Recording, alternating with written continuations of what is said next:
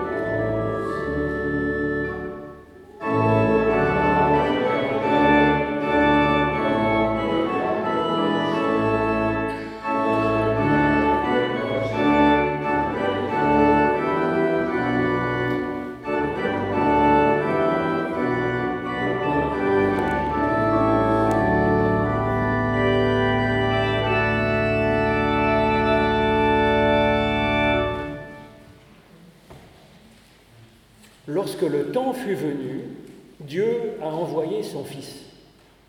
Dieu a tellement aimé le monde qu'il a donné son Fils, son unique, afin que quiconque ait foi par lui ne périsse pas, mais qu'il ait la vie éternelle. Ésaïe s'écriait Les ténèbres couvrent la terre et l'obscurité les peuples. L'Évangile annonce Le soleil levant nous visite d'en haut pour éclairer ceux qui sont assis dans les ténèbres de l'ombre de la mort. Un ami de Job s'interrogeait anxieusement. Oh, si Dieu voulait parler, s'il révélait les secrets de la sagesse. Et l'Évangile proclame, la parole a été faite chère, elle a habité parmi nous, pleine de tendresse et de fidélité. Jérémie suppliait, Éternel, délivre ton peuple, ceux qui restent. Et l'Évangile rend grâce, béni soit l'Éternel notre Dieu de ce qu'il a visité et libéré son peuple. Il nous a donné un puissant sauveur. Le psalmiste implorait, Ô Éternel, abaisse les cieux et descends, étends ta main d'en haut, délivre-moi et sauve-moi. En Christ, Dieu est descendu à nous et nous voyons désormais le ciel ouvert et les anges de Dieu montant et descendant sur le Fils de l'homme. Nous rendons grâce à Dieu avec ce psaume. Ton amour, ô Éternel, est plus élevé que les cieux, et ta fidélité est plus haute que les nuages. Ta justice est comme une haute montagne, ton discernement est plus profond que les mers. Tu sauves, ô Éternel, l'humain et tout ce qui vit, qu'il est précieux ton amour, ô Dieu, mon Dieu. À l'ombre de tes ailes, tu abrites les humains, ils savourent les festins de ta présence, au torrent du paradis tu les abreuves, En toi est la source de la vie. Par ta lumière, nous voyons la lumière. Alors avant d'écouter mon cher collègue Roland Benz, qui nous fait l'honneur et la joie de venir prêcher pour nous ce matin, je vous propose de chanter ensemble cet euh, appel qui est bien fait pour ce temps de l'Avent, Viens au Sauveur des païens, donc c'est page 309 de notre psautier, dont je vous propose de chanter les strophes 1 et puis 4 et 5. C'est le 3103, page 309.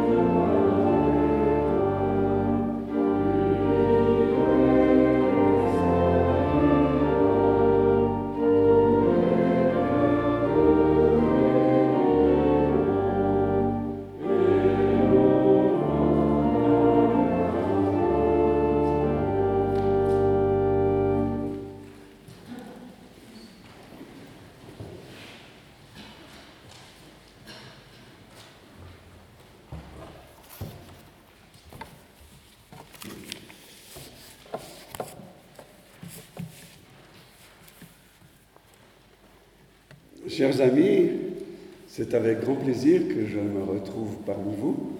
Cette paroisse m'est chère. Quand on y passe quelque temps, on s'en souvient avec bonheur et on se réjouit de retrouver les amis qui y sont.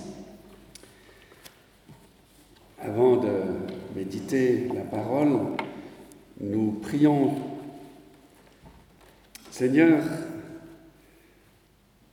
nous sommes passe tous les jours, passe et nous entendons des nouvelles qui nous touchent au plus profond. Nous voyons ces gens affamés, abusés, agressés dans leur personne, des femmes, des enfants, des pauvres.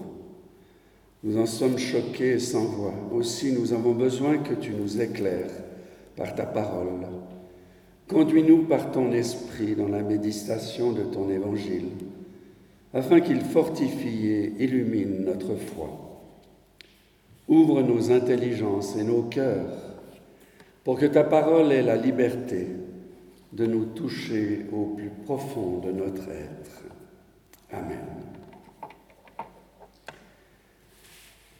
Euh, depuis plusieurs mois, j'étudie attentivement l'évangile de Marc. Et parmi beaucoup de choses qui m'ont frappé, c'est celle de la place que Jésus donne, ou que l'Évangile donne aux enfants et aux femmes. C'est remarquable de voir qu'à plusieurs reprises, Jésus met en exemple les enfants. Il, il, dit Laissez les enfants venir à moi. Il leur témoigne de la tendresse, il les bénit. Il dénonce aussi les attitudes scandaleuses de certains comportements à leur égard avec la plus grande sévérité. D'autre part, à trois reprises dans cet évangile, on le voit guérir des enfants. Un enfant qui est pris dans une maladie, mais aussi dans une relation problématique avec ses parents. Alors le texte que nous avons lu, j'en ai proposé plusieurs à Marc, et Marc m'a dit, France, j'aimerais que tu prennes celui-ci. Eh bien, ce texte concerne une jeune fille et une femme adulte. Ce sont deux récits qui s'imbriquent l'un l'autre, très différents, deux récits qui sont écrits comme en miroir, l'un renvoyant à l'autre. Nous l'écoutons.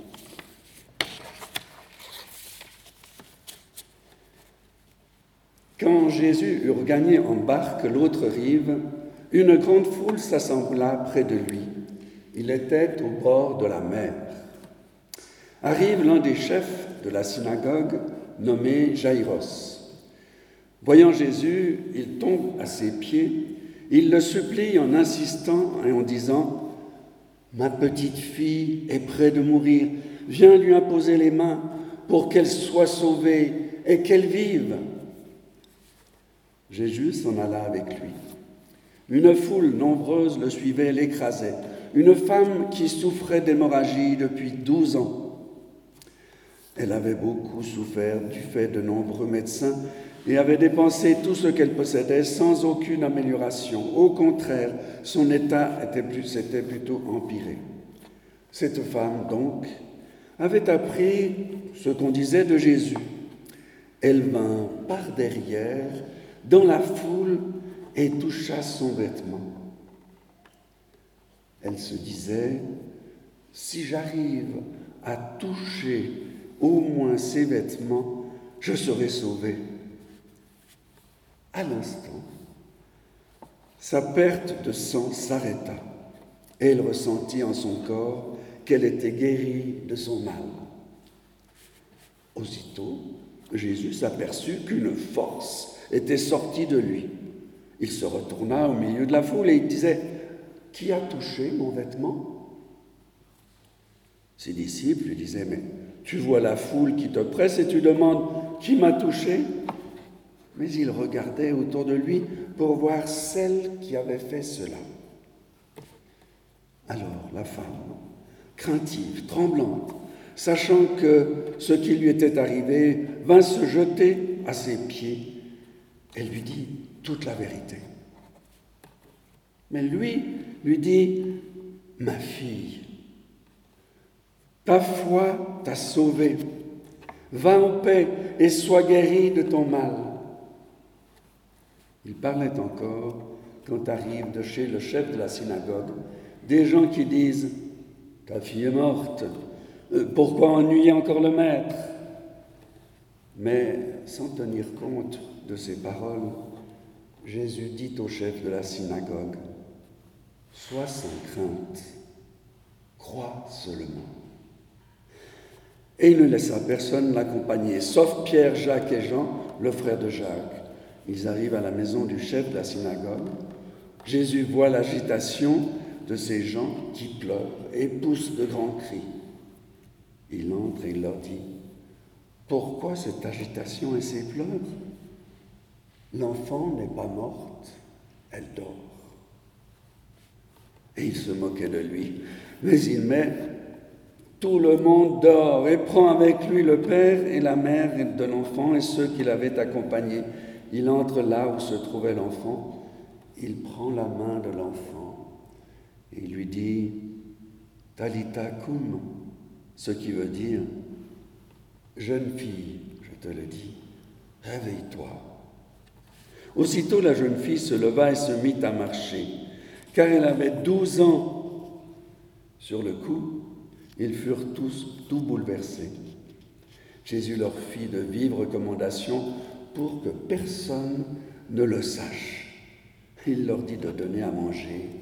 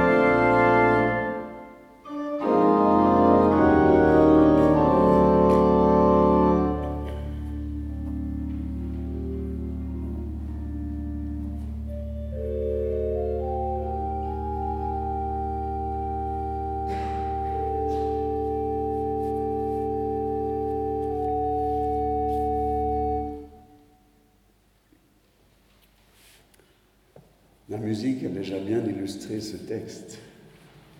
Une jeune fille est près de mourir, son sang ne s'écoule plus dans ses veines, elle a 12 ans. Jaïr, le chef de la synagogue, le père de cette fille, est un notable de la ville, un chef de synagogue, un homme public et respecté. Une grande foule l'entoure et le soutient au moment où il traverse un drame. Une femme, une anonyme, est rejetée du fait de ses pertes de sang qui la rendent impure. Elle en souffre affreusement depuis 12 ans. Tout sépare ces personnages. Mais la femme et la fille de Jaïr ont une chose en commun. Cela vous a peut-être frappé. Le nombre 12, le sang, le fait de toucher et d'être touché. Alors regardons ces personnages d'un peu plus près. Dans son livre L'Évangile au risque de la psychanalyse, Françoise Zolto, célèbre psychanalyste et pédopsychiatre des enfants, a commencé ce commenté ce récit en nous alertant sur le sens précis des mots utilisés par Jaïr, Jaïros, le chef de la synagogue. Ce père est admirable. Il porte une tendresse et un amour immense à sa fille, alors que l'on sait que tant d'enfants sont mal aimés. Et pourtant, en la désignant par les mots ma petite fille, alors qu'elle est adolescente et même en âge d'être mariée, 12 ans c'était un âge nubile dans le pays à cette époque, on se rend compte que quelque chose est à revoir dans sa relation avec elle. Françoise Lolto a cette belle phrase Petit oiseau charmant, dans une cage dorée, prisonnière impuissante de l'amour de son père. Vidée de ses désirs, la fille de Jaïr perd sa force de vivre. Elle s'éteint, étouffée par l'amour excessif de son père. Elle se perd et elle perd sa vie, et son père, lui, en perd le sens de sa vie. Impossible pour elle de devenir femme et encore moins d'envisager une relation avec d'autres, un homme notamment. Le sang qui devrait s'écouler de son corps pour en attester sa transformation ne s'écoule pas, elle meurt. Cet enfant adoré est comme dépossédé d'elle-même. L'amour de son père la dévore et l'empêche d'être elle-même, au point qu'elle est près de mourir, dit-il, sans qu'il ne comprenne vraiment de quoi il s'agit. La femme, sur ce chemin de l'éveil de la fille de Jaïros, Jésus est arrêté par une femme qui réussit à toucher son vêtement. Dans la bousculade et le bruit de la foule, son geste est furtif, secret. De la même façon qu'elle est anonyme et sans parole dans cette foule. Cette femme vient d'une histoire que l'on ignore. Peut-être a-t-elle vécu une relation difficile avec, avec les hommes de son entourage. Un père ou un mari qui n'avait pas de considération pour elle. Peut-être a-t-elle subi le mépris, voire la violence, qui l'ont conduite à se nier elle-même, à se saigner. Elle est restée seule, isolée. Depuis 12 ans, elle perd son sang, elle perd sa vie et son argent auprès des médecins. Elle se répand. Son corps se répand et ne peut plus être lieu d'une rencontre, d'une jouissance. En effet, selon la loi de Moïse, une telle femme est considérée comme impure et toute personne touchée par elle devient à son tour impure. Elle devient alors une exclue de la vie. Elle porte constamment en elle la honte d'elle-même et ses désirs ne peuvent être que réprimés. Elle est impure de la mort qui l'atteint. Mais elle a entendu parler de Jésus. Elle se dit dans son fort intérieur, si j'arrive à toucher au moins ses vêtements, je serai sauvé.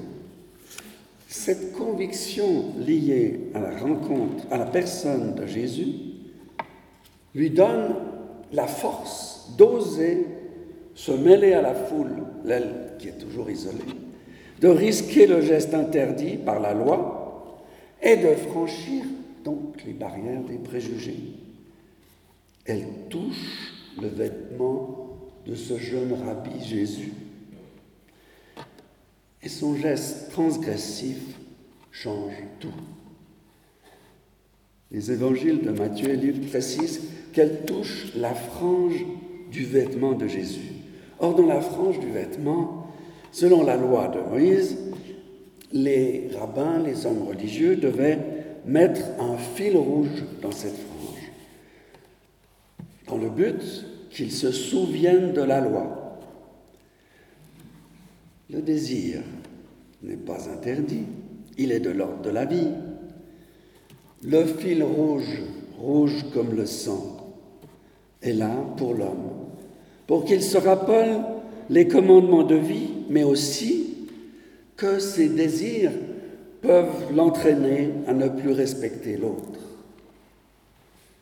Ces temps, nous entendons beaucoup dans les nouvelles, les reportages, des hommes, des femmes surtout, des enfants blessés par d'autres, parce que certains ont abusé, abusé d'eux, d'elles, parce que leur désir s'est traduit en pulsion destructrice, gravement, à l'égard de ces personnes qui n'ont vu que comme des objets. Ici, dans ces récits, ce récit, nous sommes justement interrogés par la considération que Jésus porte à l'autre, même le marginal, celui, celle qui est coupé des autres, qui a été blessé par d'autres. La femme touche le fil rouge du vêtement de Jésus. Cet homme qui libère et donne la vie.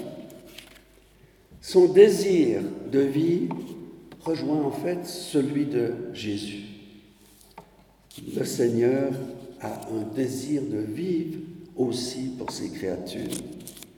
La force de vie que Jésus sent sortir de lui lors de la guérison est justement celle qu'il donne pleinement et qu'il donnera pleinement à la croix. Souvenez-vous de cette parole qu'il dit un peu plus loin dans l'Évangile. Le Fils de l'homme est venu non pour être servi, mais pour servir et donner sa vie en libération pour la multitude, pour donner sa vie. La femme, prise de panique dans tout son corps lorsqu'elle est appelée à sortir l'anonymat, elle entend mais cette parole extraordinaire de la part de Jésus. Fille ou ma fille, ta foi t'a sauvé. Il ne dit pas je t'ai sauvé, mais ta foi t'a sauvé. Va en paix et sois guéri de ton mal. Fille. Il dit pas ma fille dans texte, c'est fille. Parce que désormais, toi qui étais exclu, rejeté, tu es fille de Dieu, tu es de la famille de Dieu. Ta foi t'a sauvé, elle te donne une identité nouvelle en vue de relations nouvelles. Guérie dans son corps et dans son être intérieur, sa foi devient même un exemple pour jaillir et pour nous. Mais, attendons, un exemple. Mais son geste relève un peu d'une croyance magique, toucher un vêtement pour être guéri. Comment Jésus peut-il qualifier ce geste avec le mot de foi? Elle n'a pas suivi son enseignement, elle n'a pas de connaissances bibliques comme Jaïr, le chef de la synagogue. Comment peut-elle être un exemple de foi pour nous protestants réformés qui sommes souvent critiques à l'égard de ceux qui ont des croyances un peu bizarres? Peu élaboré. Jésus reconnaît son geste et lui donne la qualifie de foi. Il reconnaît son geste parce que cette foi est désir de vie. Elle a touché le fil rouge de la loi qui dit J'ai mis devant toi la vie et la mort, choisis la vie avant que tu vives. Elle a choisi le désir de vivre. La question que je nous pose, sommes-nous, nous aussi, des témoins de délivrance? Nous sommes plutôt des gens discrets comme protestants, mais je suis sûr que nous connaissons aussi pour nous-mêmes déjà des délivrances, des moments de renouveau intérieur qu'il ne faut pas cacher. Dans la mesure où nous nous approchons du Christ, que nous nous laissons toucher par lui dans l'intimité de notre être, alors il se passe quelque chose en nous dont nous pouvons rendre témoignage. Je nous encourage à cela. Notre Église a besoin de vivre un témoignage vivant auprès de nos concitoyens, nos proches, nos voisins. Jésus se rend chez Jaïr pour ramener à la vie sa fille, cette fille âgée de 12 ans. Il est arrêté par une femme qui souffre d'une perte de sang depuis 12 ans. J'ai insisté sur ce 12 ans, ce n'est pas une simple coïncidence. Pour Jaïr, ce père si tendre qui tient sa fille prisonnière avec son amour envahissant, la guérison de la femme hémorragique et sa foi sont des signes d'espérance. Et davantage encore, Jaïr doit être questionné dans sa vie, dans son attitude. Son nom signifie quelque chose de très beau. Son nom signifie Dieu réveillera ou Dieu éclairera. Oui, pour que sa fille puisse vivre, Jaïr doit se laisser toucher par la lumière de Dieu, toucher lui-même à la source de son être, symbolisé par le sang. Pour que le sang de sa fille puisse couler dans ses veines et s'écouler hors d'elle en signe de sa féminité, et de sa possibilité de donner la vie à son tour, Jaïr est appelé à laisser résonner en lui la parole de Dieu, à se laisser toucher au plus profond de son être. La parole que Jésus dit à la femme, ta foi t'a sauvé, peut maintenant éclairer Jaïr, pour qu'il puisse parler de sa fille autrement, qu'il puisse chasser cette peur qu'il a, cette peur, cette angoisse de l'avenir. Ici, on le voit bien, le savoir de la médecine n'y peut rien. En effet, la source du mal n'est pas de l'ordre du savoir, mais de l'ordre de la parole de Dieu qui touche l'être en profondeur. Oui, c'est à la source de notre être, là où ça fait mal, là où l'on n'en veut pas être touché, c'est là que la parole de Dieu vient nous toucher pour changer en nous ce qui fait mourir ou ce qui est des fois déjà mort. Jésus aurait-il trop tardé avec euh, cette femme alors que justement on vient d'annoncer ta fille est morte Nouvelle assortie d'un conseil qui respire le reproche. Pourquoi ennuyer encore le maître? La foule ne sait rien dire d'autre que la fatalité de la mort. Mais Jésus ne se laisse pas arrêter par le fatalisme. Il dit à Jaïr cette parole essentielle qui doit désormais éclairer sa vie. Sois sans crainte, crois seulement.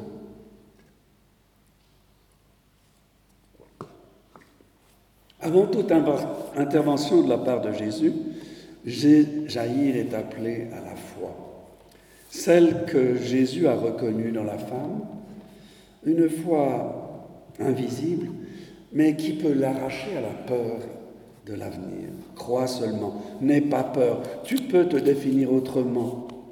Tu peux placer ta confiance en Dieu pour son avenir et dès lors cesser de vouloir à la place de ta fille.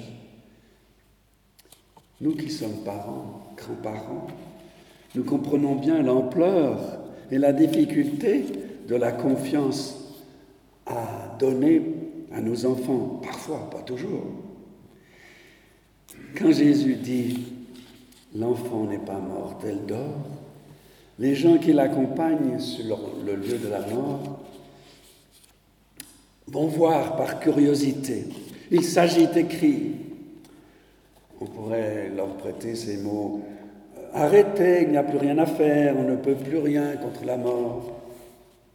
Les paroles des réalistes qui étouffent tout espoir. Pour tenter de maîtriser leur propre angoisse, ils se moquent, ils se moquent de Jésus. Jésus n'en tient pas compte. Pour lui, cette foule ne peut pas entrer dans l'intimité de la foi. Tout le monde dehors. Jésus entre dans la maison avec le Père et la Mère. Cette fois, la Mère est présente. Avec trois disciples, Pierre, Jacques et Jean, qui seront aussi les témoins de Jésus transfiguré sur la montagne. Jésus saisit la main de cet enfant. Elle est morte. Et donc, toucher un mort, une morte, c'est devenir impur soi-même aussi, selon la loi. Jésus lui dit, Talita ce qui veut dire jeune fille, je te le dis, réveille-toi. Ce sont les termes mêmes utilisés par l'Évangile pour dire la résurrection. Et il ne dit pas ma petite fille, il dit jeune fille, un autre terme qui reconnaît à cette jeune fille, à cette fille, qu'elle est maintenant femme, en mesure de même d'être mariée. Réveille-toi. Et aussitôt la jeune fille se leva, autre mot utilisé pour parler de la résurrection de Jésus. La jeune fille s'éveille et découvre le couple de ses parents réunis, un autre homme, Jésus, qui lui prend la main, et trois hommes qui sont en face d'elle. Donnez-lui à manger, dit Jésus. Peut-être qu'elle souffrait, on pense, d'anorexie au point qu'elle est en train de mourir. Donnez-lui à manger. N'envahissez plus ses désirs, répondez à ses besoins, mais donnez-lui la liberté de vivre. Oui, Jésus a redonné vie à une femme adulte et à une jeune fille. Le sang s'est arrêté de couler pour la première, il s'est mis à couler pour la seconde. Sauvées, elles peuvent être à nouveau désirées, désirantes et désirables. Quant au chef de la synagogue, il est transformé ou appelé à être transformé dans sa relation avec sa fille. Et je pense qu'une des leçons de ce récit, c'est que nous sommes appelés à revisiter aussi nos relations, notamment dans nos familles, en nous laissant toucher par le Christ, pour que nous voyions les autres autrement. Et nous pouvons aussi prier pour tant d'hommes et de femmes, d'enfants, blessés au plus profond de leur être par ceux qui ne les ont pas respectés. Oui, ce récit nous donne la possibilité de vivre comme un arrachement à notre chaos intérieur, à vivre une recréation de notre personne. Et aussi à être dans l'espérance que Dieu ressuscite en nous la vie et nous promet, après notre trépas, la vie avec Dieu. Amen.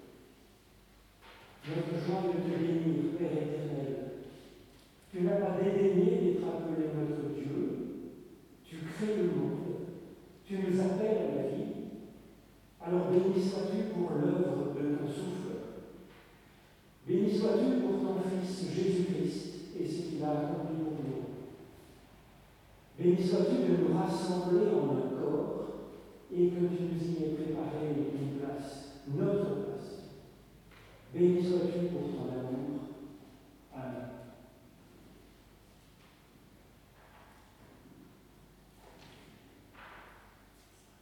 Voici le récit du dernier repas que Jésus prit avec ses disciples dans l'évangile selon Matthieu.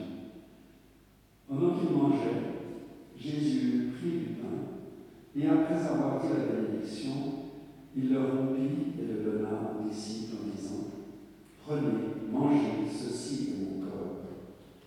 Il prit ensuite une coupe, et après avoir rendu grâce, il leur donna en disant Buvez-en tous, car ceci est mon sang, le sang de l'alliance qui est répandu pour la multitude et pour le pardon des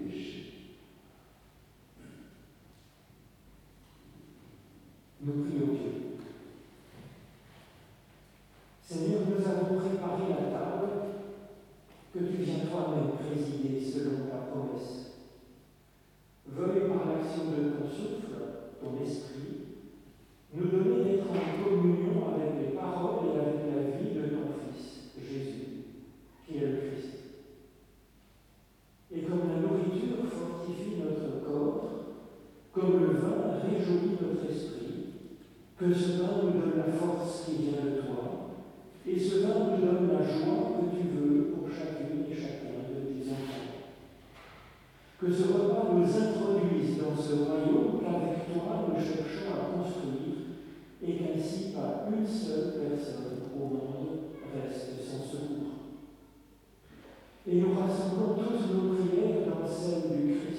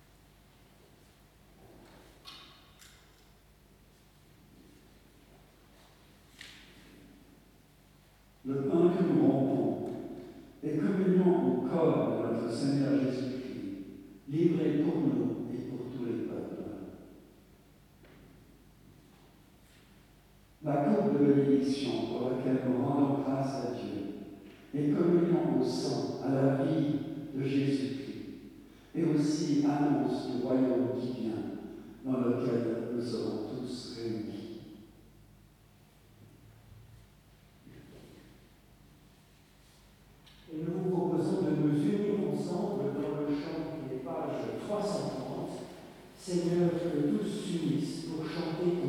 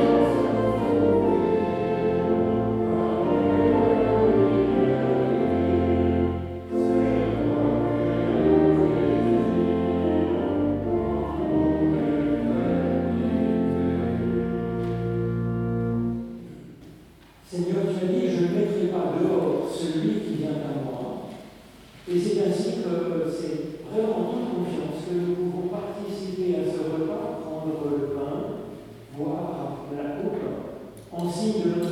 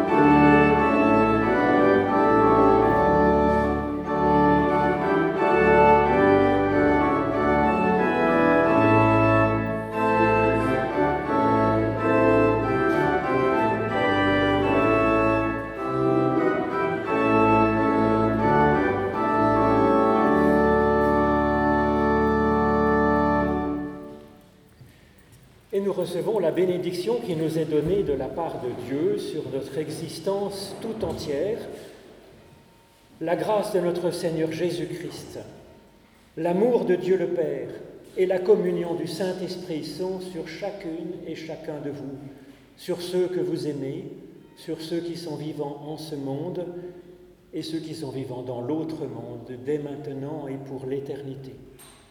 Béni soit Dieu, il n'écarte pas notre prière, ni ne détourne de nous son amour, depuis le commencement, aujourd'hui et pour toujours. Loué soit-il. Amen.